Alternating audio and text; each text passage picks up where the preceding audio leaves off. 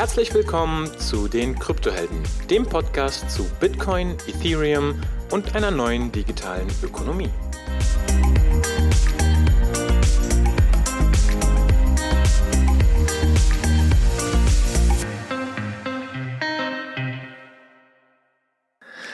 So, herzlich willkommen, liebe Kryptohelden. Ich glaube, es ist schon ein paar Wochen oder vielleicht auch Monate her, wo wir die letzte Folge gemacht hatten. Ähm, ich glaube, alle zurzeit viel zu tun. Aber heute haben wir eine ganz besondere Folge. Ähm, denn heute wollen wir über Gnosis Safe sprechen. Äh, falls ihr euch erinnert, wir hatten schon mal eine Folge zu Wallets, Keys und Security gemacht. Da haben wir über ganz grundsätzliche Sachen gesprochen, wie was ist der Mnemonic Phrase, was ist der Unterschied zwischen dem, diesem Seed und einem Private Key, ähm, was sind Private Public Key Pairs, wie benutzt man das, wie entstehen Wallet-Adressen und so weiter und so fort. Wir hatten auch das Thema Multisig ganz kurz angesprochen. Und beim Thema Sicherheit ähm, haben wir auch in der Vergangenheit gesehen, dass es immer mehr Phishing-Attacken gab. Zum Beispiel haben ähm, irgendwelche Leute Token auf Adressen geschickt bekommen, wollten diese dann über gewisse Webseiten irgendwie abrufen und das waren dann aber Phishing-Adressen, die durch eine einzelne Signatur des Nutzers quasi, ähm, wo gesamte Wallets entleert wurden. Und wo das nicht so einfach geht, ist der Gnosis Safe. Und ich habe heute den Lukas. Der Lukas ist quasi ähm, ja der Product Lead, Head of Gnosis Safe, wie, wie, wie auch immer, kann er gleich selber äh, sagen. Und ich freue mich, dass er da ist. Hi Lukas. Hey Ohne.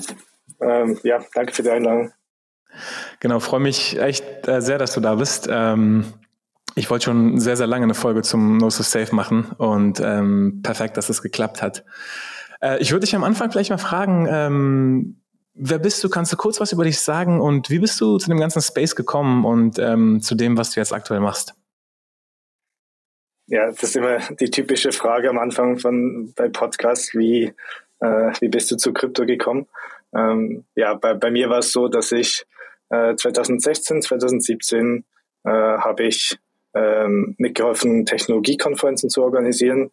Äh, namentlich war das äh, in der Schweiz das Start Summit und dann in Berlin äh, das Tech Opener. Und dadurch bin ich halt ein bisschen mit äh, Leuten in Kontakt gekommen, die da schon sehr früh mit dabei waren in dem Space. Ähm, 2016, 2017 hat ja gerade erst äh, angefangen, so ein bisschen mehr in der Öffentlichkeit zu sein, das, das Thema. Äh, und habe dann da mit, mit Leuten gesprochen und hat immer das, das Gefühl, dass die Leute sehr, ähm, ja, sehr smart sind im, im Durchschnitt und halt haben mich so ein bisschen über Sachen nachdenken lassen, wie was, was ist eigentlich das Geld, was ich hier in meiner Hand habe, wie, äh, wie kommt der Wert da zustande und, und halt so ein bisschen so grundlegende Fragen, die ich, die man sich so im Alltag davor nicht, äh, nicht so überlegt hat. Und das hat mich dann irgendwie gepackt und dann bin ich so ein bisschen mehr äh, da reingeschlittert, ähm, habe dann äh, in Amerika beim Unternehmen geholfen. Äh, das war so in der Hochzeit der, der ICO-Bubble äh, Unternehmen zu unterstützen, ihren Tokens zu launchen äh, und zu schauen, dass die das äh, ja, rechtlich äh, gut hinkriegen, also dass, dass da keine Probleme gibt und dass da auch äh, das Marketing dahinter äh, anständig gestaltet ist. Und das war dann so mein, mein erster Schritt in das Ganze. Ähm, danach wollte ich aber ziemlich schnell mal auf die auf die Seite der, der Bauer, nicht nur der, der Verkäufer gehen ähm, und habe mich dann so umgeschaut, was, was, was gibt es eigentlich für interessante Unternehmen, die wirklich an der Technologie bauen. Ähm, und das war dann äh, bei Gnosis habe ich dann mein, mein Heim gefunden. Äh, ein, ein unter Unternehmen, die hat im, im Ethereum-Bereich einen sehr guten äh, Ruf genießen. Und das war für mich wichtig, dass ich da nicht zum, äh, zum Scam-Projekt äh, da lande. Äh, und ja, dann bin ich beim Diagnosis eingestiegen als Produktmanager ähm, bin dann da im Projekt vom Gnosis Safe gelandet, was halt, äh, ja, können wir später noch drauf eingehen, äh, was das alles beinhaltet, aber äh, genau, bin ich so im Produktmanagement eingestiegen und dann hat sich meine Rolle über die Zeit weiterentwickelt, sodass ähm, ja, jetzt sind wir gerade in der Phase, wo wir überlegen, dass das ganze Projekt äh, auszugliedern und ähm, ja, das als Spin-off weiterzuführen. Und da hat sich meine Rolle so ein bisschen dahin verändert, dass ich so ein bisschen das, den Prozess von dem, dem Spin-off mit begleite und so ein bisschen strategisch mehr äh, mitarbeite, aber natürlich immer noch äh, sehr tief im, im Produkt mit dabei bin. Wow, das ist eine super spannende Geschichte. Ähm, ich glaube, dieses Geld, der Einstieg mit dem Geld und was überhaupt Geld ist, äh, ist gerade jetzt extrem spannend für viele Leute. Ähm, in Bezug nehmend auf die hohe Inflation, die wir aktuell haben. Und für mich war das, für mich war die Standard-Story auch immer, ja, es gab Bata und dann Edelmetalle und dann irgendwann das Fiat-Geld. Aber wenn man sich mal ein bisschen genauer anschaut, da hatte ich eine Folge mit äh, Severin gemacht, wie das Fiat-Geld entstanden ist äh, durch zum Beispiel Pfandlei, äh, Pfandleihhäuser, wo Leute dann irgendwie ihr Gold gelagert haben und dann einen Schein bekommen haben, der bescheinigt hat, ja, du hast dir Gold hinterlegt und dann einfach gemerkt haben, ey, ich kann ja diesen Schein benutzen, anstatt jedes Mal mein Geld abzuholen und wie dann überhaupt dieses Fiat-Geld entstanden ist und das ist schon super spannend und ähm, ich glaube, bis zu einem gewissen Grad war das auch noch okay. Aber wie gesagt, als dann der Goldstandard auch noch abgeschafft wurde und das so intransparent wurde und äh, Giralgeld im Verhältnis von 1 zu 100 einfach erschaffen werden kann von den Banken, ich glaube, da hat dann jeder den Überblick ver verloren und da fragt man sich dann echt, okay, was ist das Geld überhaupt noch wert? Von daher da, ähm, das ist auch so eine, einer meiner Einstiegspunkte. Und Gnosis hast du angesprochen, also absolut, ne? Gnosis ist schon super lange dabei. Ähm, und bevor es cool war eigentlich, so einer der Ethereum OGs, OG-Projekte. Und auch super spannend, ähm, dass so viel ähm, da passiert. Und wie gesagt, aus meiner Sicht Nose Safe auf jeden Fall eines der spannendsten Projekte.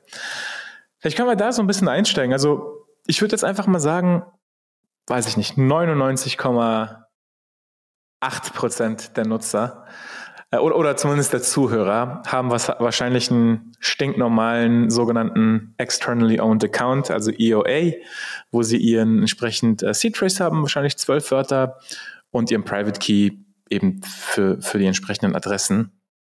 Und was, also was ist so deine Einschätzung aktuell zu der Lage, wie die meisten Nutzer eben diese Wallets benutzen und ähm, wie siehst du das quasi aus deiner Perspektive?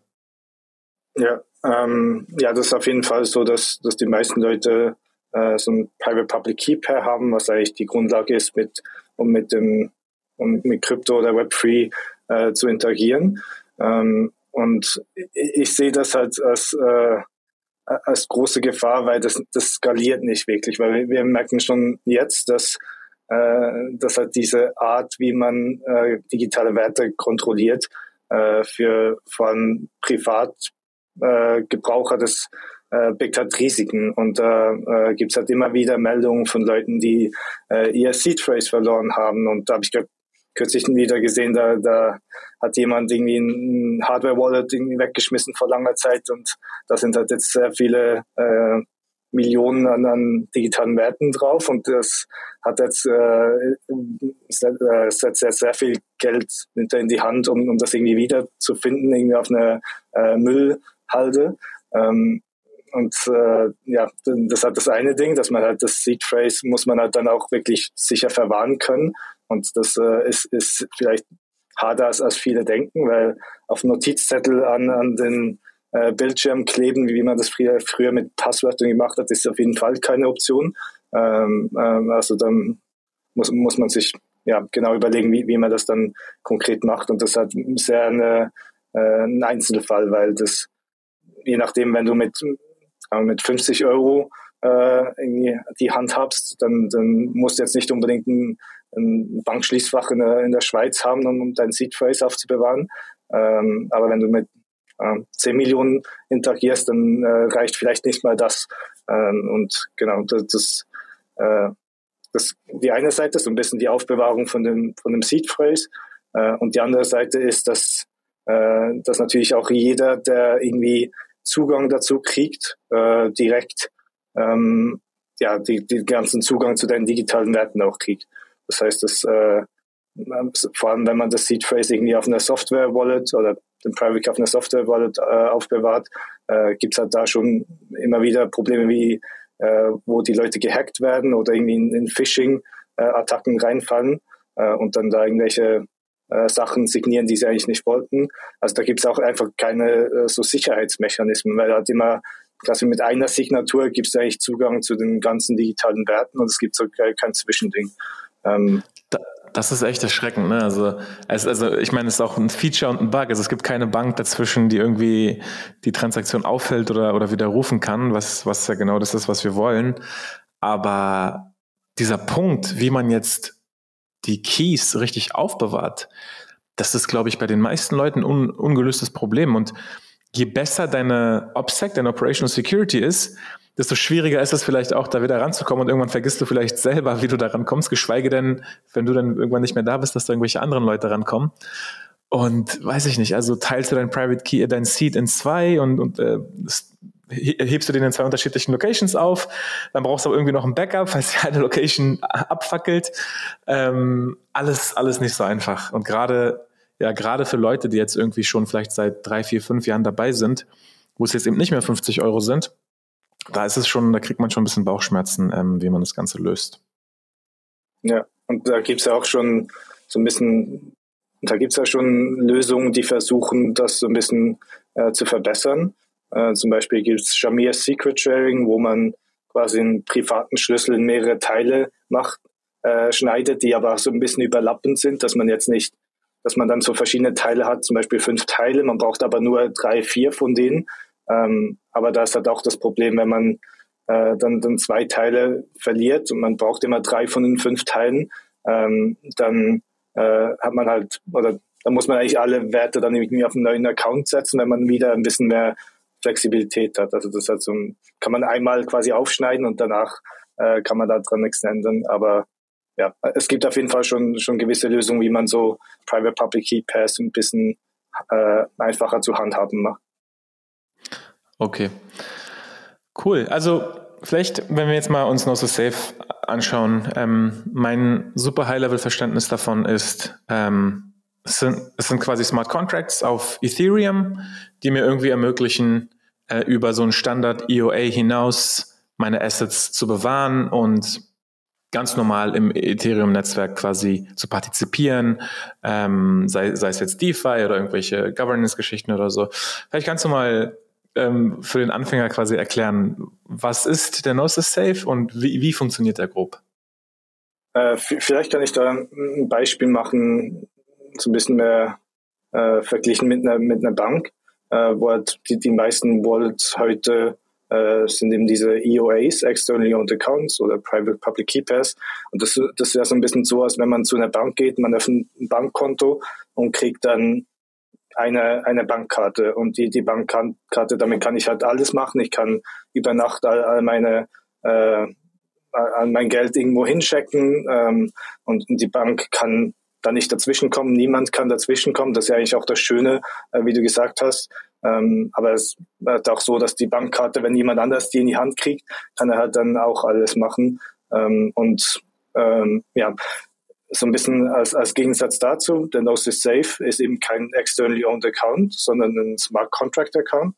Das heißt, dass äh, quasi die, die Logik, wie die der, äh, das Bankkonto kontrolliert wird, ist quasi als Solidity Code äh, in Smart Contract ähm, geschrieben. Und das kann halt alles Mögliche sein. Und um es wieder zurück zum Beispiel zu, zu bringen, das ist halt so, wie wenn man zu einer, zu, zu einer Bank geht und öffnet ein Bankkonto und dann kann man halt sagen, man kriegt jetzt fünf verschiedene äh, Bankkarten und dann äh, braucht man vielleicht jeweils, um eine Transaktion zu machen, braucht man vielleicht äh, jeweils zwei von den Bankkarten. Das heißt, wenn jemand eine von deinen Bankkarten kriegt, kann, kann die Person noch, noch nicht mit deinem ganzen Geld weglaufen, sondern du kannst dann so ein bisschen mehr, äh, hast ein bisschen mehr Spielraum und kannst ein bisschen mehr bessere ähm, Settings machen. Oder du kannst auch sagen, ähm, du hast ein Bankkonto und dann kriegst du dann eine Bankkarte, die vielleicht nur 100 Euro pro Tag äh, beziehen kann.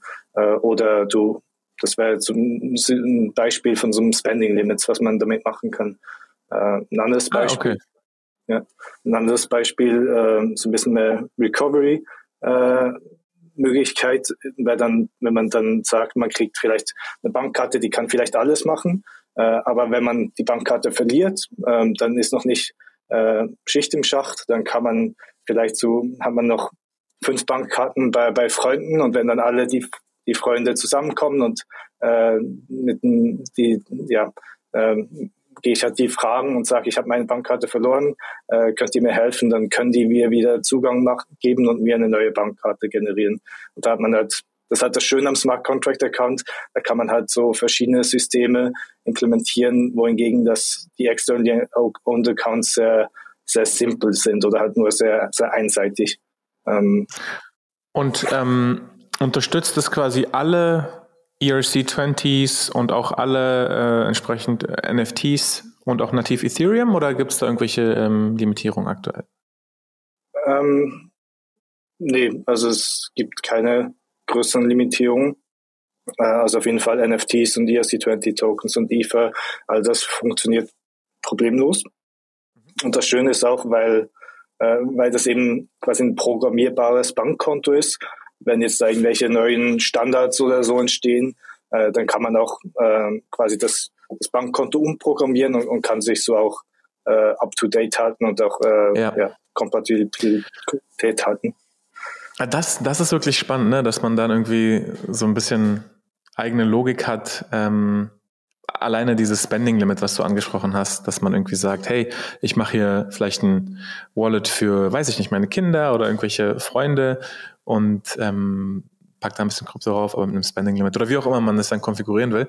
Was für mich so der größte Marketing-Stunt eigentlich war, wo ich nochmal wirklich gesagt habe, ey, ich muss das jetzt auch mal machen, war als ähm, Vitalik quasi seine ganzen äh, ETH nochmal rübergeschoben hat. Und der hat es tatsächlich auf dem Nose Safe gemacht. Und der hat auch den Code äh, anscheinend äh, vorher nochmal selber geauditet, weil das war so meine große Angst, insbesondere nach dem ähm, Parity-Vorfall, wo ich glaube, die ja ich weiß nicht genau wie viel, aber sehr, sehr viel ETH gelockt haben, damals bei dem Polkadot Sale, als, ähm, ähm, als, ein, als ein Entwickler äh, mit, dem, mit der Message I killed it da ein Contract lahmgelegt hat, war für mich immer unklar so, okay, ähm, also was, wenn ich da jetzt irgendwelche Funds drin locke, was, wenn ich da nicht mehr rankomme, was, wenn das irgendwie nicht mehr funktioniert, was, wenn da irgendein Update kommt, ähm, was das dann kaputt macht. Kannst du vielleicht ganz grob so über ähm, die Sicherheit sprechen, beziehungsweise auch nur High-Level über die Architektur, ähm, wenn man jetzt ein, ein, eine Node-Safe-Instanz kreiert für sich selber, ähm, kann das dann irgendwie noch geupdatet werden? Kann da noch irgendwas passieren oder, oder wie funktioniert das so? Oder genau, das wäre so ja, die Frage. Ja, genau. Ähm, also wenn man ein Gnosis Safe einen Account erstellt, äh, was man macht, man erstellt äh, eigentlich ein, oder man deployt einen Smart Contract, der ist sehr ähm, der ist eigentlich sehr simpel. Das ist nur ein Proxy-Account, das heißt, äh, der zeigt eigentlich nur quasi auf eine äh, auf eine Logik äh, Smart Contract, wo eigentlich die ganze Logik drin ist, wie der, äh, wie das, wie der Account kontrolliert ist. Ähm, und das ist halt dann eigentlich dein, dein Avatar sozusagen, ähm, dein, dein Konto. Aber eigentlich die ganze Logik ist, ist eben in einem anderen äh, Contract implementiert. Und das ist auch gut, weil das dann deutlich günstiger ist, diesen Smart Contract zu deployen. Ähm, wir hatten davor eine Version äh, vor ein paar Jahren, wo man eigentlich quasi die ganze Logik mit äh, deployed hat. Und das äh, hat dann wird zu jetzigen Gaspreisen wahrscheinlich äh, mehrere tausend äh, Dollar kosten, wenn nicht sogar Zehntausende von Dollar. Deswegen war es ein, eigentlich eine gute Entscheidung, da einen Wechsel zu machen.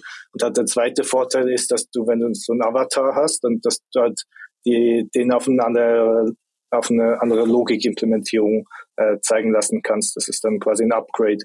Ähm, und die Sicherheit. Nutzen, Nutzen alle, äh, nutzen alle Nosus Saves die gleiche Logik oder kann man, gibt es da verschiedene Logiken? Äh, ja, das ist so eine, so eine Pareto-Verteilung. Also wir haben halt über die Jahre neue, neue Implementierungen gemacht oder Updates gemacht und da updatet halt nicht jeder. Ähm, aber grundsätzlich, weil halt doch die, die größten, die größte Anzahl von Nutzern erst also in den letzten ein, zwei Jahren dazugekommen sind, sind schon auf, dem neuesten, auf der neuesten Version äh, die meisten Nutzer. Aber es gibt halt ein paar, die noch so ein bisschen auf älteren Versionen sind, äh, weil sie nicht den, den Need gesehen haben, zu updaten oder noch nicht dazu gekommen sind. Das ist ja immer so ein bisschen die Diskussion bei ähm, der Architektur von Smart Contracts aus meiner Sicht. Also hast du ein Setup, wo du Factories hast, die dann quasi die gesamte Logik und die gesamte Instanz einmalig kreieren, wo aber dann, wo man dann oftmals sieht, V1, V2, V3, weil halt jedes Mal äh, ähm, quasi komplett geupdatet werden muss, weil ja eben die Architektur so funktioniert, dass ein deployter Smart Contract statisch ist und nicht mehr verändert kann. Oder was du gerade beschrieben hast, ob man eher so eine Proxy-Architektur hat, die eben wesentlich flexibler ist, wo, wo man aber, ich sag mal, vielleicht ein bisschen weniger Kontrolle hat oder Übersicht hat, was man da jetzt genau benutzt, weil es theoretisch im Hintergrund verändert werden kann. Ne? Ähm, und du ja, hast gerade gesagt. Wobei es ja wichtig ist, dass äh, quasi das Update oder auf eine neue Logik äh, zu updaten, das kann immer nur der Nutzer machen. Also wir als Gnosis oder niemand sonst kann, kann jetzt sagen, du benutzt jetzt hier eine neuere Version. Ähm, das, das ist für ah, uns okay. extrem wichtig, weil ansonsten ist es nicht mehr self-custodial. Also ansonsten könnten wir theoretisch, wenn wir böse werden, irgendwie auf eine, auf eine Logik-Implementierung äh, updaten lassen, wo, wo wir dann mit dem, mit dem Krypto davonlaufen können und das, das darf ja. halt nicht sein. Okay, das, das macht natürlich total Sinn. Dann, ich glaube, dann ist das Thema im Prinzip erledigt. Cool. Ähm, in deiner Beschreibung vorhin mit den Bankkarten ähm, ist mir aufgefallen, also ich habe gerade überlegt, wie das quasi so in der Kryptowelt aussehen könnte. Mal angenommen, ähm, ich habe fünf, also ich habe eingestellt, dass ich fünf Karten haben möchte und ich brauche aber drei, um irgendwas zu machen, um irgendeine Transaktion durchzuführen.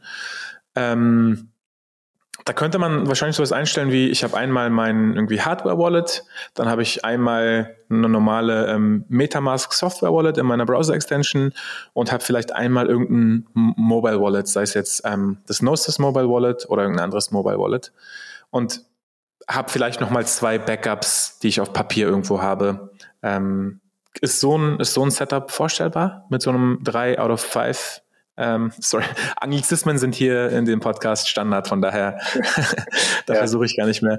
Ähm, genau, also wenn man so ein drei von fünf äh, Threshold ähm, Setup hat, wäre sowas vorstellbar oder was, was sind so Setups, die ihr seht und die ihr vielleicht auch em empfehlt? Ähm, also ich gebe mir auch extrem Mühe, da nicht zu sehr in die Anglizismen reinzufahren, das gelingt mir nicht immer. Ähm, ja, für bezüglich dem Setup, das ist erstens eine sehr individuelle Entscheidung. Ähm, das hängt halt eben extrem davon ab, so wie schnell will ich quasi Zugang zu meinen Werten haben, aber auch wie sicher soll es sein. Da ist immer so ein bisschen eine, Balance, äh, dann, ja, äh, die man so ein bisschen abwägen muss. Aber jetzt so, so standardmäßig für jetzt Individuen, die einfach für sich seine äh, seinen digitalen Werten äh, managen wollen, äh, die hatten jetzt nicht so im, im Millionenbereich sind. Ich glaube, so ein zwei, two out of three äh, oder ein drei von fünf. Äh, das sind so die, die Standardsachen. Also entweder hat man ähm, vielleicht irgendwie ein, ein äh, Hot Wallet, ein Metamask, man hat äh, dann vielleicht noch ein Key auf dem, auf dem Mobile Phone, äh, also irgendwie oder, oder auf dem Hardware Wallet, also irgendwie zwei getrennte Keys, die sollten nicht beide quasi auf demselben Gerät sein. Ähm, und, und die hat man aber relativ schnell Zugang zu. Und dann hat man noch einen Backup-Key, der, der vielleicht irgendwo bei den Eltern in der Wohnung oder im Bankschließfach oder bei sich im Tresor oder irgendwo ein bisschen äh, weiter weg ist. Und dann, das wäre jetzt zwei von drei, da kann man relativ einfach Transaktionen betätigen und das dann fühlt sich dann so an wie so ein Two-Factor Authentication ähm, Ding, wo man halt vielleicht irgendwie auf dem Laptop was macht und dann auf dem Mobilgerät äh, bestätigt. Oder den, wenn man es ein bisschen sicherer will, dann macht man dann vielleicht 3 out of 5, aber dann muss man halt schon ein bisschen mehr Zeit reinstecken, vielleicht ein bisschen die Signaturen zu sammeln, äh, je nachdem, wie man das, das hat. Aber Okay, verstanden. Also genau, wir geben, wir würden jetzt ja auch keine harte Empfehlung geben, wie man das machen soll, aber so wie du es beschrieben hast, welche Optionen es da gibt, ich glaube, da ist für jeden etwas dabei. Und ähm, ich glaube, es ist auch charmant vielleicht. Also kann man innerhalb eines Gnosis Saves Setups haben wie ich habe jetzt hier eine Unteradresse für Hot Transactions, wo ich nur zwei out of five brauche und ich habe hier nur ein größeres Wallet, wo ich aber immer drei brauche. Oder müsste man dann zwei Saves anlegen? Ähm, also was wir anbieten bei uns im, in unserem Interface ist, dass wir ähm, sogenannte Spending Limits haben. Das heißt, man kann sich irgendwie ein sicheres Setup überlegen, sei es two out of three oder drei von fünf, ähm, wo man dann alles machen kann, aber dann kann man äh, quasi verschiedenen Adressen unterschiedliche Spending Limits geben und dann hat man vielleicht äh, für die eine Adresse oder für den äh, für deinen MetaMask-Account, der, der kann dann äh, vielleicht 500 DAI äh, verschieben, ohne jetzt von, von, anderen Keys die Signaturen zu sammeln. Ähm, oder ja, das, bieten wir an und also theoretisch äh, wäre es auch möglich, so komplexe Sachen zu machen, wo man dann wirklich sagt, äh, jetzt bis zu dem Bereich reichen vielleicht zwei Signaturen, bis zu dem drei, bis zu dem äh, brauche ich dann vier. Ähm, das ist halt so, dass es äh, ja, mhm. das, das, das muss man, weil quasi all diese zusätzlichen Logiken, das sind dann wieder neue äh, Smart Contracts, die, äh, die erstellt werden müssen, sogenannte Module. Ähm, und da sind wir halt im Moment äh, noch nicht da, dass wir äh, quasi, um ein bisschen zurückzugehen, da sind wir im Moment fokussieren uns auf die Sachen, die vielleicht für 90 Prozent der Nutzer hilfreich sein können. Und das ist immer schwer zu, zu sehen, welche Use Cases sind wirklich die, äh, wo es sich wirklich lohnt, einen Smart Contract zu machen, den zu auditen und, und zu deployen. Und äh, mhm. ja. Cool. Äh, du hast gerade Gas-Fees so ein bisschen angesprochen. Ähm, ich habe jetzt gerade in der Sekunde mal versucht, ein Gnosis als Safe auf Ethereum Mainnet zu erstellen. Und das hätte mit einer EIP 1559 Transaction ungefähr 0,1 ETH gekostet, also umgerechnet ungefähr 444 Dollar. Ähm, ist das ein Problem für euch? Ähm, arbeitet ihr da irgendwie dran? Geht ihr auf verschiedene Layer 2s? Wie, wie, wie siehst du das ganze Thema mit den Fees und was bedeutet das für euch? Ja, also es ist auf jeden Fall ein Riesenproblem. Ähm, weil ja, es, es darf einfach nicht sein, dass man für ein Erstellen vom Bankkonto äh, 500 Dollar zahlt äh, oder vielleicht für ein, für ein sicheres Bankkonto. Und also das ist halt ein generelles Problem von Ethereum Layer One im Moment, weil es ja nicht nur, dass wir das Erstellen vom Safe, was so viel kostet, es ist ja dann auch jede Transaktion, die wieder 50 Dollar äh, Interaktion mit mit äh, Uniswap und so weiter kosten dann 250 genau. Dollar. Das, ich, ich wollte äh, gerade sagen, äh, vielleicht nur kurz zum Verhältnis. Ein Standard, ein Standard Uniswap, äh, Uni ähm, Swap, Swap würde auch wahrscheinlich zwei, 250 Dollar kosten. Von daher. Ähm. Also es ist schade, weil äh, was mich halt extrem daran stört, ist, dass es dann äh, so ein bisschen e extrem gegen die Inklusivität von dem Ganzen wirkt. Weil im Moment ist halt alle Leute, die irgendwie quasi so äh, partizipieren können an dem ganzen äh, Crypto-Web3-Geschichten. Das sind halt Leute, die eh schon zumindest im globalen äh, Vergleich sehr viel Geld haben. Äh, und das heißt, Leute, die jetzt noch nicht das Startkapital haben, um quasi nur eine Transaktion zu machen äh, auf Ethereum Layer One, die, die können gar nicht teilnehmen. Und das heißt, die, die profitieren dann auch nicht von, äh, von Airdrops, die gemacht werden oder von äh, ja, anderen oder können halt auch nicht ein NFT kaufen, das dann einen Wert gewinnt. Und das heißt, es führt dann auch implizit dazu, dass die Leute, die eh schon viel Geld haben, dadurch, quasi, dass sich die Schere noch mehr öffnet und die noch mehr Möglichkeit haben, Geld zu machen in dem Bereich, was eigentlich sehr schade ist. Ähm, das, das ist ein, also das ist eines der Risiken, die ich auch total sehe. Auch wenn alle von Umverteilung sprechen, ich sehe, dass trotzdem irgendwie die 1% gerade in, in dieser dezentralen Welt entsteht, die einfach so viel Zugang zu Kapital haben, was für Normalos überhaupt nicht vorstellbar ist. Äh, also ich kenne 20-Jährige, die äh, neunstellig unterwegs sind. Und das ist einfach nur noch absurd. Und ein, ein witziges Beispiel, was ich überhaupt nicht so auf dem Schirm hatte, äh, weil du die, die, hohen Fees gerade für ähm, Menschen angesprochen hast, die vielleicht nur mit kleineren Summen hantieren. Äh, letztens habe ich einen Bekannten äh, aus der Türkei wieder getroffen und der ist auch relativ tief in, in Krypto. Und er meinte, 80 Prozent der Menschen in der Türkei haben schon mal mit Krypto zu tun gehabt, angefasst, vielleicht irgendwas getradet. Und ich war schockiert. Also das war für mich ähm, ja, überhaupt nicht so, ähm, ähm, habe ich überhaupt nicht so wahrgenommen. Habe ich auch nicht wirklich verfolgt, um ehrlich zu sein. Aber ähm, was interessant war, ist, die benutzen eben Binance Smart Chain, Polygon. Also sie benutzen einfach überhaupt nicht die Main Chains, weil es für die absurd teuer wäre. Und ähm, ich weiß nicht, was ich so davon halten sollte, aber letztendlich ist es nachvollziehbar, denn wie du gesagt hast, 50, 100 Dollar für eine Transaktion ist ja komplett absurd. Und auf den Layer 2 ist es eben viel, viel günstiger. Leider haben die aber natürlich nicht die gleiche Sicherheit. Ne? Also das ist dann immer so die Abwägung. Ähm, wie sicher möchte ich das Ganze aufsetzen? Ja, aber andererseits braucht doch nicht jeder die maximale äh, Sicherheit. Also da macht es auch Sinn, dass langfristig, dass sich das ein bisschen differenziert.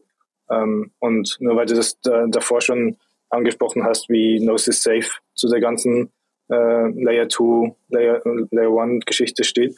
Ähm, also wir sind, haben Anfang des Jahres äh, die Entscheidung getroffen, halt auch äh, auf den verschiedenen äh, Sidechains und, und Layer 2s verfügbar zu sein.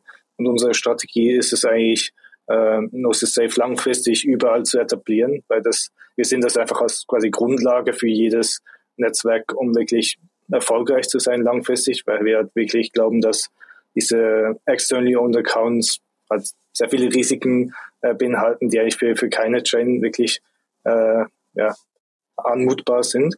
Ähm, und da haben wir jetzt angefangen, ähm, Anfang des Jahres haben wir Gnosis Safe auf Binance Smart Chain, auf Polygon äh, und XDAI äh, gelauncht und jetzt auch mit, mit Arbitrum ähm, Layer 2 hinzugefügt und jetzt demnächst auch mit, mit Avalanche und Optimism ähm, kommen noch weitere hinzu. Und das äh, ist für uns schon, schon sehr wichtig, dass wir dann auch wieder die Leute erreichen, die sich eben nicht diese äh, exorbitanten Transaktionsgebühren leisten können und dann auch wieder ja, halt auch denen eine Chance bieten, irgendwo im Web3-Bereich mit äh, zu interagieren.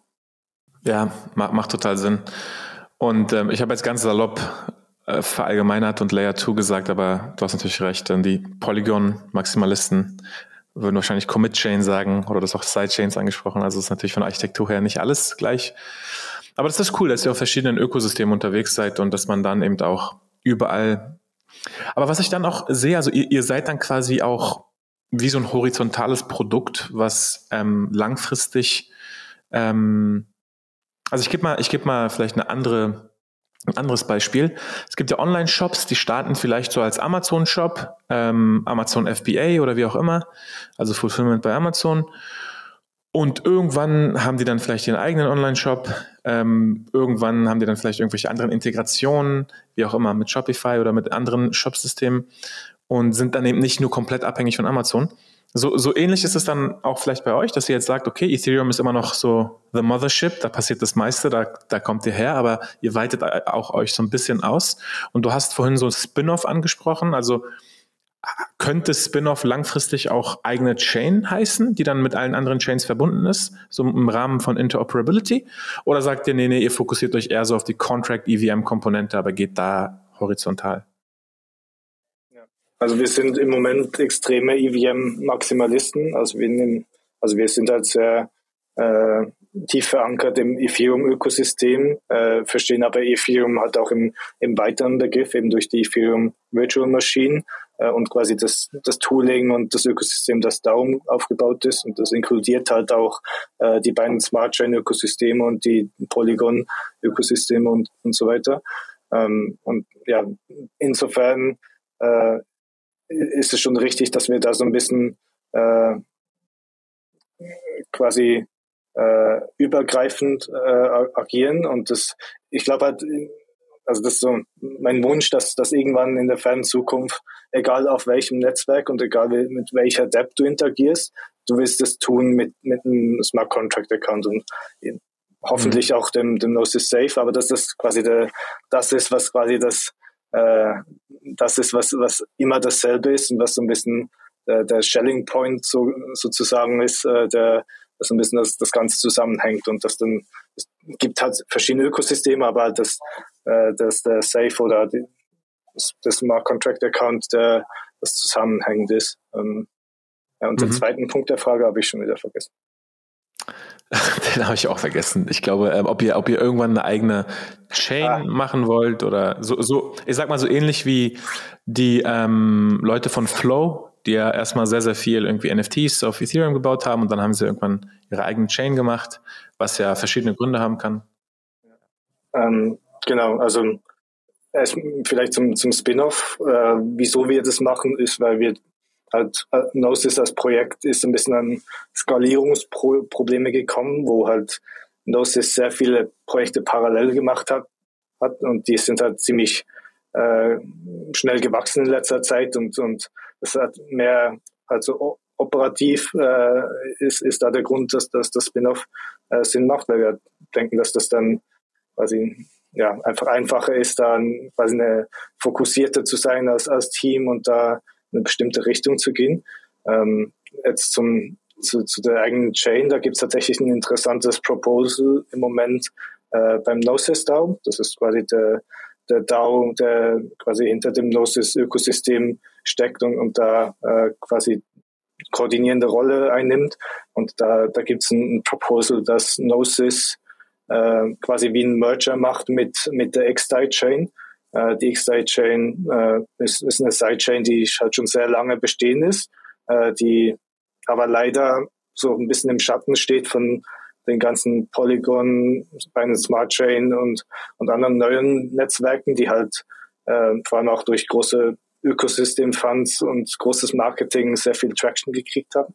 Und ja. äh, die Idee ist es da eigentlich quasi die X-Chain so ein bisschen wiederzubeleben, äh, so ein bisschen als, als äh, Vorreiterrolle auch für die ETH2-Implementierung zu sehen, wo halt vielleicht ein paar Sachen noch nicht gerade auf, auf, auf Ethereum dem Mainnet äh, implementiert werden, sondern erstmal auf mhm. dieser äh, XDAI oder Gnosis Chain ähm, und dass das dann so ein bisschen wie das Kusama Network im, im Polkadot-Ökosystem funktionieren soll. Aber das hat jetzt wenig zu tun jetzt mit dem Safe konkret, ja. aber es könnte halt sein, dass da der Safe halt wirklich eine zentralere Rolle auch spielt, wo halt jeder Account von, äh, von Natur aus schon äh, ein Smart Contract Account ist und wo es dann äh, gar nicht diese external owned Accounts äh, gibt. Und das, ja. ja, das müssen wir dann schauen. Also das ist äh, für mich auch super spannend, was du da alles beschreibst, gerade auch die Gnosis DAO. Ähm, ich hätte vielleicht noch eine Frage so zu dem gesamten Ökosystem und dann können wir vielleicht nochmal den Schwenk zurück zum Safe machen. Und meine Frage wäre, also wie du, wie du angesprochen hast, Gnosis hat ja verschiedene Projekte. Ich kenne Gnosis ursprünglich noch als klassisch Prediction Markets. Und jetzt gibt es eben den Safe, jetzt gibt es ähm, an CowSwap gearbeitet, ähm, es gibt die DAO, es gibt äh, Zodiac, ähm, das Projekt von Kia. Und ähm, meine, meine Frage jetzt bezüglich auf Safe ist, wir haben ja vorhin die Fees angesprochen, was jetzt aktuell so 400, 500 Dollar ähm, kostet, umgerechnet. Aber das ist ja nichts, was ihr bekommt. Ne? Das sind ja nur die Transaktionskosten, je nach Gas-Costs im Ethereum-Netzwerk, die dann letztendlich an die Miner gehen oder, oder jetzt seit neuestem auch geburnt werden. Ähm, wie verdient denn, also wie verdient ihr denn Geld? Es gibt ja Leute, die daran arbeiten, es gibt ja Leute, die ähm, da ihre Zeit reinstecken und so weiter. Was ist sozusagen der Plan den Safe oder wie funktioniert das Ganze im Rahmen das, der, der Gnosis-Familie quasi? Äh, wir haben, wir haben uns lange eigentlich gar keine Gedanken diesbezüglich gemacht, weil wir den Safe eher ähm, als essentielle Infrastruktur gesehen haben, die wir halt auch selber benötigt haben, um, um quasi die ganzen Applikationen von Prediction Markets und, und der, der zentralen Börse und so wirklich verwirklichen zu können. Und auch es ist ja ursprünglich aus dem aus einem eigenen Bedürfnis entstanden, als wir äh, den eigenen ICO gehabt haben vor, was weiß ich, fünf Jahren. Und wir mussten halt irgendwie die, äh, die Einnahmen da sicher verwahren. Und da ist eigentlich quasi, ist das quasi die, äh, die Lösung gewesen, halt durch so ein Multi-Signature Wallet, ähm, so ein Smart Contract basiertes Wallet, das äh, die eigenen Werte se selber zu verwahren. Also es kam eigentlich eher aus dem eigenen Bedürfnis raus und dann haben wir das einfach äh, Open Source gemacht und äh, dem Ökosystem zur Verfügung gestellt und, und sehen halt einfach langfristig, dass das wichtig ist, um quasi den Erfolg vom ganzen Ökosystem äh, weiterzubringen. Ähm, jetzt äh, so ein bisschen mehr in die Zukunft gedacht, wird es auf jeden Fall äh, wichtig sein, dass das Ganze irgendwann äh, self-sustainable wird, also dass das nicht quasi für immer von, äh, von, von Gnosis oder halt die Gnosis DAO, die, die das Ganze finanziert, äh, getragen wird, sondern dass das dann auch ähm, ja, an sich irgendwo einen Weg gibt, wie halt der Wert der, der Gnosis Safe äh, kreiert, irgendwie eingefangen werden kann und dann auch wieder verteilt wird an die Leute, die den Wert bringen. Also das sind Leute, die, äh, die halt mithelfen, den, den Safe zu bauen. Das sind aber auch Leute, die äh, auf dem Safe aufbauen. Es gibt ja tatsächlich mehrere, äh, mehrere Applikationen oder mehrere Interfaces, die, äh, die quasi äh, den Safe unter der Haube benutzen. Da, da haben wir nur eins von vielen. Ähm, und da wollen wir schon äh, ja, ein System versuchen zu bauen, wo, wo so ein bisschen dieser äh, Werteinfangen und die, die Wertverteilung irgendwie effizient passieren kann. Und wie das halt die meisten äh, Projekte machen, ist, ist das mit einem, mit einem Token. Also da gibt es irgendein Token-Modell, wo es irgendwelche Value Capture und Value Distribution gibt. Ähm, und da sind wir halt sehr Anfang im Stadium, das irgendwie aufzusetzen. Und wir wollen das halt auch, wir wollen nicht nur einen Token launchen, um äh, damit wir einen Token gelauncht haben, äh, wie das vielleicht andere Projekte machen, sondern wir wirklich wollen wir erstmal aufzeigen, wieso das, das Sinn macht und dann auch die äh, Community entscheiden lassen, sollen wir das machen oder nicht. Ähm, aber ja, da, anstelle von so einem traditionellen ja. Geschäftsmodell, glaube ich, wäre es eher so ein Token-Modell, was, was so das äh, Geschäftsmodell abbildet. Ja, da, also mit so viel Alpha habe ich jetzt gar nicht gerechnet in dem Podcast, aber ähm, das ist natürlich super spannend. Ich habe nur ein Beispiel da, wo vielleicht die Leute in den letzten Wochen das mitbekommen haben, und zwar Ethereum Name Service ENS hat auch ein Token gelauncht. Und ich sehe immer so zwei Lager. Das eine Lager sagt, hey, das hat ja auch vorher ohne Token funktioniert. Ähm, warum machen die das? Wollen die sich nur selber bereichern? Und die anderen sagen eben, nein, Token sind einfach quasi die neue Unit in diesem Web3-Zeitalter, um verschiedene Probleme zu lösen. Unter anderem Value Capture, unter anderem Governance, aber eben auch, wie so eine Verteilung von einem Netzwerk eigentlich aussehen soll, kann man sich eben mit einem Token, mit quasi dieser Repräsentation von Ownership, von Besitztum, einfach viel besser modellieren. Und ich bin auf jeden Fall auch in dem Lager. Klar gibt es da wie immer 98, 99 Prozent, was wahrscheinlich Quatsch ist. Aber wenn man ein Projekt hat, was schon genutzt wird und wo auch Leute dra dran arbeiten und drauf aufbauen, ähm, dann ist es für mich immer so der, der nächste logische Schritt. Und von daher ist es natürlich, ähm, also aus meiner Sicht macht es total Sinn, super spannend. Und ähm, bin, bin gespannt. Also ich werde mal, ich werde auf jeden Fall Ausschau halten in der Gnosis DAO, falls so ein Proposal kommt und wie das dann strukturiert wird. Ja, also es, es gab auch schon vom Jahr ein ähnliches Proposal. Also das ist jetzt nicht so krass Alpha, wie sich das vielleicht anhört. Äh, wir sind jetzt nur in, in Zwischenzeit ein bisschen weitergekommen äh, und haben das ein bisschen neu äh, angedacht.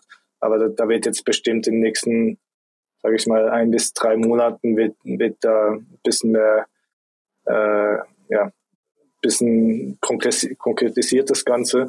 Ähm, und ja, ich, ich, stimme dir auf jeden Fall zu, dass da, äh, ja, da, da gibt es halt auch viel, viel Schwachsinn dahinter oder viel, wo, wo es nicht wirklich ersichtlich ist, wieso das jetzt tatsächlich ein Token braucht. Aber im, im Grundsatz äh, soll es schon Leute, die, die irgendwo zum Ökosystem beitragen, äh, sollen halt auch irgendwie Ownership von dem Ganzen haben und das wird halt einfach abgebildet durch, durch einen Token. Es muss ja auch nicht immer heißen, dass der Token irgendwo einen Wert am Markt hat oder so. Es kann ja auch ein, ein Mitspracherecht sein oder, oder sowas. Ähm, gibt's ja. Genau.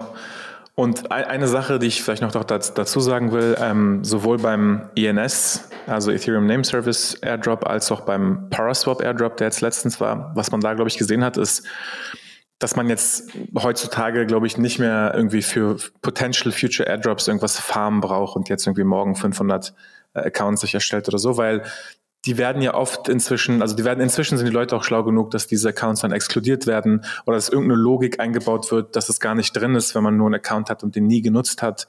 Ähm, wie zum Beispiel bei Paraswap. Also bei Paraswap fand ich es fast schon grenzwertig. Die haben dann irgendwie, ähm, man musste in den letzten sechs Monaten mindestens fünf Aktivitäten, Transactions gehabt haben.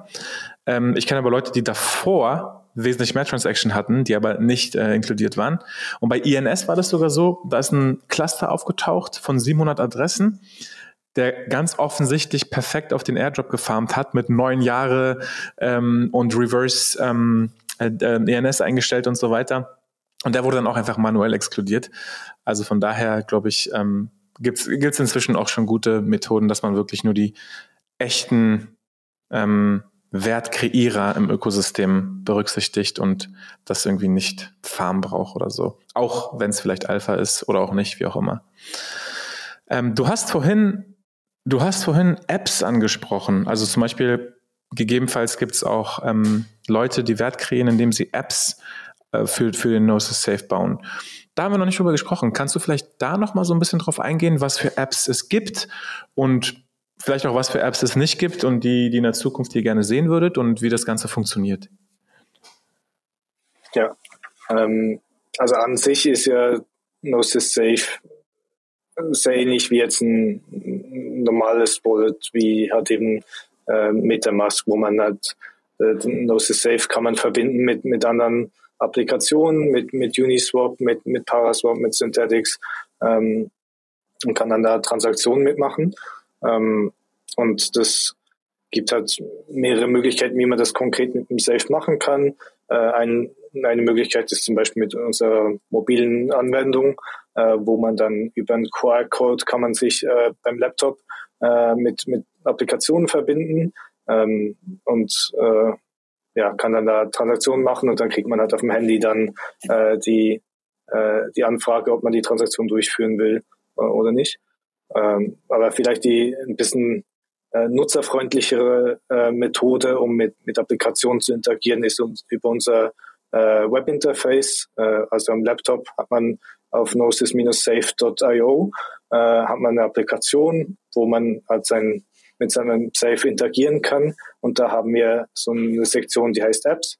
Und das ist dann so wie ein kleiner äh, App Store, wo man dann quasi die verschiedenen Applikationen sieht, die kompatibel sind. Und wenn man die dann äh, öffnet, hat man da quasi wie so Bild in unserem Interface die ganze äh, Applikation und kann da äh, ja, mit, mit interagieren und hat dann quasi so die äh, einfachen Übergang zwischen der Applikation und dem Safe und das ist eigentlich ganz cool. Ähm, und was und da haben wir mittlerweile schon 50 äh, Apps drin. Das sind auch die die meisten großen von von Uniswap, SushiSwap, ähm, ja, in Synthetics, äh, äh, all die bekannten sind, sind da schon drin. Ähm, und was da cool ist, dass äh, das ist so ein SDK, was die Developer implementieren müssen bei ihnen in der Applikation und dann können sie halt langfristig auch viel besser äh, die, die Zusatzfunktionen, die so ein Safe anbietet, auch ausnutzen. Äh, ein Beispiel dazu ist, dass ein, ein Safe äh, bietet zum Beispiel die, die Funktion an, mehrere Transaktionen zu bündeln. Ähm, das heißt, wenn man mit einer dezentralen Börse, zum Beispiel Uniswap, interagiert, ist es oft so, dass man erstmal muss man ein, Token approven, äh, das ist eine Transaktion und danach erst macht man den Swap und dann hat man das meistens so, dass man da auf einen Button klickt, man muss eine Transaktion machen, muss warten, bis die fertig ist, dann muss man wieder zurückgehen, muss einen neuen Button klicken, äh, wieder eine Transaktion signieren und das hat, fühlt sich so ein bisschen äh, ja, unnötig lange aus an. Ähm, und äh, der Safe erlaubt es halt, die zwei Transaktionen in dem Beispiel einfach zusammenzubündeln und dann als eine loszuschicken und dann äh, war es das. Und zum Beispiel OneInch hat das jetzt implementiert, dass bei denen in der App, wenn man das über unser Interface öffnet und dann eine Transaktion macht, dass man eben diesen äh, diese zwei Schritte in einen Schritt äh, reinmacht. Ähm, und ja, ja. lang genau. Sind, sind die Apps quasi, wenn ich jetzt eine App bauen will, sind das quasi Contracts, die ich die ich als ähm, ich bin zum Beispiel Aave und möchte jetzt aber eine ähm, nähere oder stärkere Integration mit dem Gnosis Safe. Ist es dann quasi ein neuer Contract, der einfach nochmal gewisse Sachen bequemlicher macht oder simplifiziert? Oder wie kann ich mir so eine App vorstellen? So was ist eine App ganz so physikalisch sozusagen? Also die App ist an sich einfach die äh, normale Web-Applikation, die von den Entwicklern ja, hochgeladen werden. Ähm, das Einzige, was die machten, ist so ein SDK zu implementieren, was aber nichts mit dem Smart Contract zu tun hat. Das ist einfach nur quasi die, die Brücke zwischen der Applikation und äh, unserem äh, unsere äh, Interface, ähm, ah, okay. um diese Bild-in-Bild-Verbindung äh, quasi äh, herzustellen. Ah, okay, ich sehe gerade, ihr habt eine, ihr habt eine SDK, ähm, Safe Apps Developer Tools und ähm, Ah, okay. Jetzt sehe ich es gerade. Ne, super spannend. Also da sind, im Hintergrund sind quasi keine neuen Contracts unbedingt, sondern ist das eher so wirklich wie so eine Frontend-Applikation, die im Safe integriert ist, in der Safe UI. Genau, also das ist auch für Entwickler, ist das, sind das keine zehn Minuten Aufwand, äh, das zu machen und das ja, äh, macht jetzt nicht so, dass man, dass man irgendwie einen neuen Smart, Contract mit dem interagiert oder irgendwie das Risiko hat, dass das irgendwas ist, was äh, irgendwie weniger sicher ist als die Hauptapplikation. Okay. Ähm, super. Genau wie du gesagt hast, ihr habt hier schon sehr, sehr viele Apps. Cool, das schaue ich mir auf jeden Fall mal an. Da habe ich mich noch nicht so sehr mit beschäftigt, aber es sieht auf jeden Fall echt ähm, sehr hilfreich aus. Ähm, vielleicht einfach noch, äh, um aufzuzeigen, was halt da noch möglich ist. Äh, dadurch, ich habe jetzt so das Transaktion Bundling, äh, Bundling äh, genannt. Äh, und da gibt es halt, das hat einerseits bei bestehenden Bund, Anwendungen. Bundling ist auch gut. ja, also, weder Englisch noch Deutsch. Ähm, ja, dann, äh, genau, dann, ähm, da gibt es halt bei bestehenden Anwendungen, die, wo das interessant ist, um quasi die, die Nutzerfreundlichkeit zu verbessern, aber es ermöglicht auch komplett neue Anwendungen, äh, wo man dann äh, als Beispiel haben wir das CSV Airdrop, äh, die Applikation bei, bei uns, wo man durch ein CSV-File, äh, das man hochladen kann, kann man so eine Liste an jetzt 100, 200 Transaktionen äh, einfach äh, ja, hochladen und, und kann dann quasi so ein, so ein Airdrop ganz einfach über, über unsere Applikation äh, durchführen und das hat dann nur eine Transaktion, die durchgeführt wird und es müssen halt, ach, das kann jetzt zum Beispiel bei so einer äh, Lohnabrechnung, äh, so eine Lohn Lohnanwendung könnte es interessant sein, wo man jetzt nicht äh, zehnmal äh, eine einzelne Transaktion ausführt, sondern man hat da irgendwo ein Excel-Sheet, wo man die ganzen Daten drin sammelt und dann lernt man das hoch und äh, kann, kann es da ganz einfach äh, losschicken. Ähm, ja, das ist ein perfektes Beispiel. Ich glaube, für, für echte Airdrops wird es wahrscheinlich nicht genutzt, weil ähm, wenn man da 20.000, 30.000 Adressen hat, dann wird es trotzdem teuer. Und was die, was die in der Regel machen, ist, die bauen quasi ihre Adressen in so einen Merkle Root oder Merkle Tree zusammen und dann muss man quasi als Partizipant nochmal aktiv claimen, sodass jeder selber dann die Gas, Gas-Fees zahlt. Aber wenn du jetzt 10, 15 Leute so eine Transaktion hast, das klingt echt super. Im Übrigen, ähm, weiß nicht, ob du das weißt, aber vom Gnosis Safe stark inspiriert bauen wir bei Cosmos gerade unser Groups Module, äh, also unser Gruppenmodul ähm, was hoffentlich Anfang nächsten Jahres dann auch soweit sein sollte. Und ähm, genau, also ich glaube, der Gnosis Safe ist quasi ja wie so ein Baustein, den es in jedem Ökosystem eigentlich geben muss. Ja, ähm, ist halt ein bisschen schwerer mit in, in Ökosystemen, die nicht EVM äh, basiert sind, äh, wie zum Beispiel auch Solana, äh, weil es einfach es, es wird halt deutlich mehr Aufwand äh, benötigen, um das Ganze dahin zu bringen. Es wäre dann auch nicht so eins zu eins kompatibel oder dann, es wäre dann quasi eine komplett neue Implementierung. Aber ich, ich stimme dir dazu, ey, ich brauche einen Smart Contract basierten Account Standard in jedem Ökosystem. Sehr schön. Ähm, ich habe bezüglich no Gnosis Safe eigentlich nur noch eine, eine Frage. Ähm, und zwar, ist das quasi ähm, Bezug nehmend auf den, den Index oder die Indexer, die ihr laufen habt. Ähm, kannst du vielleicht sagen, wie das mit dem Indexer funktioniert, was der macht und was würde theoretisch passieren, wenn der, wenn eure Indexer morgen offline wären? Und ähm, ist es kritisch, ist es nicht kritisch? Wie könnte man das lösen, ähm, um einfach nur noch mal so man von der Architektur her das Gesamtbild noch mal zu bekommen? Ähm, der Indexer, der äh, ist eigentlich so der, der Treiber von unserem äh, Nutzer, äh, unserer Nutzeroberfläche, ähm, weil der, äh, der schaut sich eigentlich quasi die Blockchain oder die verschiedenen Netzwerke äh, in unserem Fall an und, und sammelt da immer die Daten so.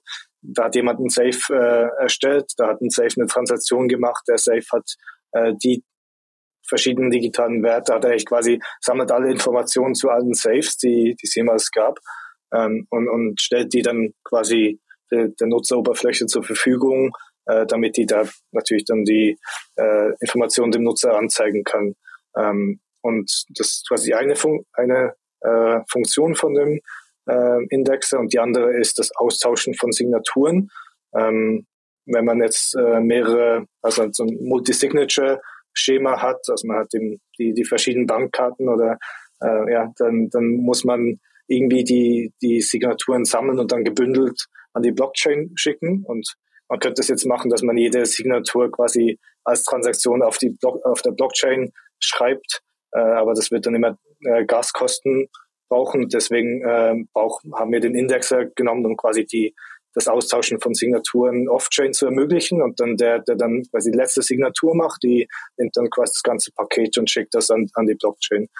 Ähm, du hast auch an, angesprochen, so ein bisschen die, äh, wie kritisch es ist, wenn, wenn dieser Index mal nicht mehr läuft.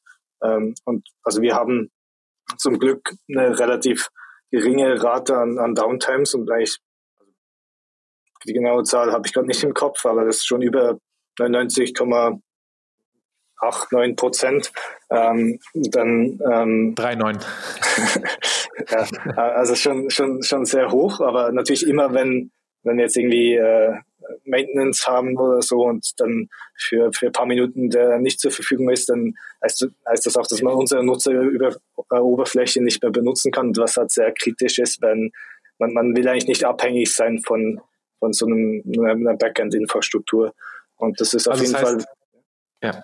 Also das heißt, dieser Teil ist auch, dieser Off-Chain-Teil und diese Backend-Infrastruktur ist auch zum heutigen Stand jetzt noch nicht ähm, komplett dezentral, sondern ist wirklich klassische Backend-Architektur, die ihr solide und stabil aufgebaut habt, aber die noch so ein kleiner äh, Centralization-Anchor ist für die Frontend-App. Kann man sich das so vorstellen?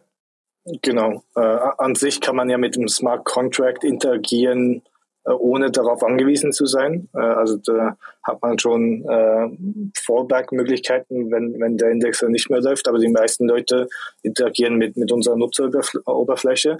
Und das heißt, dass, ja, das ist halt ein Backend-Service, Service, der irgendwo auf AWS äh, läuft und das halt schon nicht so, wie es in, in langer Zukunft mal sein sollte. Deswegen wollen wir da schon eben als Teil von diesem, äh, auch, auch, wo wir vielleicht auch einen Anwendungsfall für einen Token sehen, wo es halt dann vielleicht mehrere Leute gibt, die parallel äh, diesen Service laufen lassen, so wie es halt auch mehrere äh, Nodes äh, bei, bei einer Blockchain gibt äh, und dass dann das Ganze nicht mehr von, von einem äh, von, von einer Instanz abhängt, sondern dass da ein bisschen mehr äh, Robustness, Robustheit in das Ganze reinkommt ich will jetzt nichts sagen, aber das klingt so ein bisschen nach einer Cosmos SDK Chain mit verschiedenen Validatoren und ähm, aber aus User-Sicht, ähm, genau, also aus, aus User-Sicht, ähm, was ich oftmals mir wünsche, vielleicht ist auch jetzt so ein bisschen zu Power-User-mäßig, aber ich, ich will oft gar keine Web-Apps nutzen. Ich würde oft viel lieber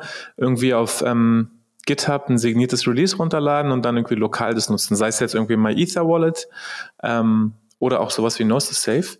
Gibt es da auch die Möglichkeit, dass man die App irgendwie lokal laufen lassen kann oder ist das aktuell wirklich so mit der Web-App und dann in Zukunft wollt ihr schauen, wie ihr das noch mehr dezentralisiert? Ja, nee, wir bieten die Applikation auch als, äh, als quasi Desktop-App an. Äh, das heißt, okay. man kann die dann runterladen und hat die lokal laufen. Man ist immer noch angewiesen auf diesen Indexer. Also das, das Problem löst es nicht, aber dafür und ja, das, andere Problem ist auch, dass wir diese Desktop-App nur sehr spärlich releasen. Also da hat man nicht die, die neuesten, großartigsten Feature drin, weil wir vielleicht nur alle drei, vier Monate ein Release machen. Dafür kann man sicher sein, dass die Releases immer sehr stabil sind und dass da keine großen Bugs drin sind. Weil das hat eben so ein bisschen mehr die sind, die so ein bisschen mehr security cautious sind und die halt so ein bisschen die, die stabilste Variante wollen. Ähm, ja. Aber das kann man auch auf, auf GitHub, kann man die, äh, die äh, Signaturen sich ansehen und überprüfen und das. Cool. Ähm, ja, wir sind, wir sind bei ungefähr einer Stunde angekommen. Ähm, es war super spannend für mich. Äh, bin sehr froh, dass wir das gemacht haben. Äh, auf jeden Fall extrem viel gelernt. Und ja, zum Abschluss, wie immer, ich glaube, würde mich einfach nur interessieren, Ähm, wie kann man dich erreichen? Wo bist du so unterwegs? Online? Ähm, falls sich irgendwelche Leute dafür interessieren, vielleicht beim Gnosis Safe oder bei Gnosis mitzuwirken, wo sollten sie hinschauen? Das wäre so. Ja. Ähm, so, ein, so, ein, guter Einstiegspunkt in so das Gnosis Safe Ökosystem ist gnosis-safe.io. Ähm, das ist unsere Landingpage. Da hat man auch Links dann zu unserem Discord-Server, wo äh, ja, die Community-Diskussionen stattfinden ähm, oder ja auch zu unserer Twitter-Seite. Äh, ich bin auch sehr aktiv auf, auf Twitter. Äh, manchmal ein bisschen, ja, verbringe ich ein bisschen zu viel Zeit da. Vielleicht sollte ich das mal ein bisschen zurückschrauben, aber man kann mich auf jeden Fall unter Shaw Lucas, äh, at Shaw Lucas, äh, da finden. Ähm, jo. Und ansonsten ja, kann man, kann man sich gerne mit mir äh, ja, auch auf Telegram in Verbindung setzen, auch unter Show Lukas. Ähm, helfe immer gerne Leuten, äh, quasi mit, mit dem Onboarding zu helfen, mit dem Safe. Äh, auch wenn wir denken, dass es schon sehr simpel ist und wir Sachen sehr verständlich erklären, äh, gibt es da immer wieder Fragen, die, die auftauchen und da kann ich äh, auch gerne unterstützen. Super. Und zu dem Twitter-Punkt, ich meine, das ist so eigentlich die Number One News Source für all, alles, was Krypto angeht. Ich glaube, ich bin auch jeden Tag definitiv ähm, mehrere Stunden, zumindest irgendwo in irgendeinem Tab offen und schaue ab und zu mal rein. Cool. Ähm, ja, Lukas, vielen Dank. Ähm, ich glaube, was, was super spannend wäre, ist, wenn man das vielleicht mal in einem halben Jahr oder einem Jahr mal wiederholt und mal schaut, ähm, was in der Zwischenzeit passiert ist. Ähm, wie gesagt, ich habe sehr, sehr viel gelernt heute. Bin echt froh, dass wir das gemacht haben. Und ja, wünsche dir noch eine gute Woche und vielleicht bis bald. Ja, hat Spaß gemacht. Danke, Ohne. Danke Bitte. dir. Ciao.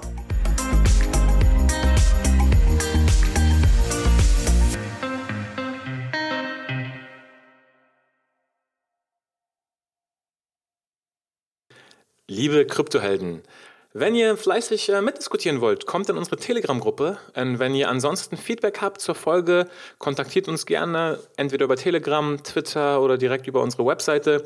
Wir freuen uns auf jeden Fall auf euer Feedback.